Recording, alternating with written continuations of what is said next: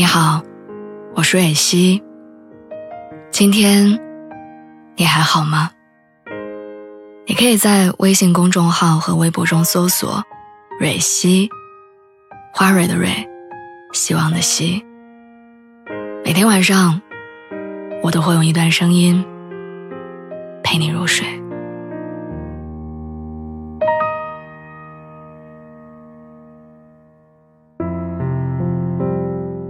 前几天我看到了一个话题，说一段感情最好的样子是什么？有人回复说，大概就是两个明明已经在一起很久的人，还愿意持续的共同成长。我想，可能就是因为愿意共同成长，所以两个人才能长久的走下去。这种感情从一开始就注定会长久。阿莹和子琪。两个人刚开始在一起的时候，周围的人就不太看好。他们之间的恋爱关系一直默契地遵循着一种奖惩制度。子琪对阿莹说：“你要好好减肥，你瘦了一定很好看。”所以阿莹每天在朋友圈里面打卡健身。子琪对阿莹说：“你穿衣服的风格太单调了，总是黑白灰，你应该尝试新的风格。”所以阿莹开始翻阅那些从来都不看的时尚杂志。关注了一堆穿搭博主，这些改变都是为了赢得对方更多的喜欢和关注。我记得很清楚，有一次聚会，阿莹喝多了，她说：“感情里，总得有一个人付出的更多吧，能这样待在他身边，我觉得挺幸福的。”可能我们曾经都做过那个感情当中的傻瓜，一面清楚的知道。那些讨好和牺牲会让自己变得越来越不像自己，可是，一面又无法停止这种单方面的付出。后来，因为子琪的工作调动，两个人开始异地恋。没过两个月，阿莹偷偷辞掉工作，去了子琪所在的城市。姑娘的再次牺牲，也没有挽回这段可能从一开始就注定失败的感情。感情有时候就像是博弈。只有双方势均力敌，才会有继续下去的可能。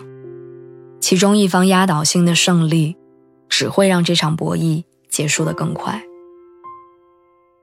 太多人一直在用所谓的牺牲去维系一段关系，当这段感情走到了尽头的时候，才发现，一味的牺牲成全不了感情，牺牲成全的，只有自己单方面的更喜欢。面对一段失败的感情。人必须明白，不是牺牲维系了爱情，是吸引力维系了爱情。有一句话说，恋爱往往都始于五官，止于三观。五官所指的可能不只是外貌，还有一个人传递出来的气质和风格，这能帮助你吸引那个和自己气味相同的人。如果说外在的一些条件让两个人愿意开始一段感情，那决定两个人能不能走下去的，就是三观。很多人喜欢用三观是否相合作为能不能在一起的标准，但其实感情中往往不存在完全适配的两个人，三观也是一样。我曾经见过两个人把吃饭口味不同归结于三观，也见过对方约会迟到归结于三观。既然有人在爱中卑微的过头，就一定有人在爱里自我的过头。多少人在感情当中用三观不合的名义，掩饰了自己放弃磨合与改变的事实。那些能够在一起很久的人，不过是撑起了那份甜蜜的负担，从只会享受相拥的欣喜，到后来慢慢明白自己也需要为这段感情做出退让和改变。没有百分之百吻合的三观，不过是两个人都愿意退让、妥协、改变、磨合。长久的恋爱不是竞争，总是计较谁退让的多一点，谁少一点，更像是合作关系，愿意为彼此努力、改变，也愿意尊重彼此之间的不同。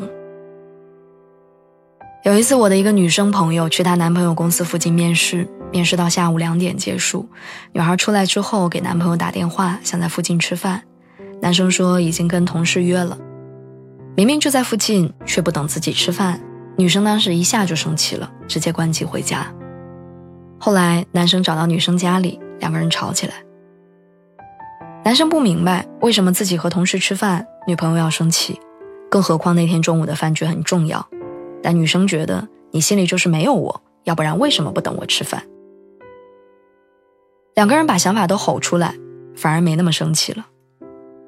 感情当中的两个人都有自己的逻辑，而面对矛盾，每一次的沉默回避都会成为这段感情的定时炸弹。如果一个人在感情中吃过冷战的苦，那他一定宁愿选择吵架，因为吵架不是目的，它只是一个过程，是两个人发现问题的过程。那些能在一起很久的人，无非是明白，争论的本质。不是争出输赢，而是找到解决问题的办法。就像两人三足的游戏一样，在无数次的跌倒再站起来的过程当中，我们总会寻找到适合彼此的一致的节奏，然后把游戏玩完，变得越来越默契。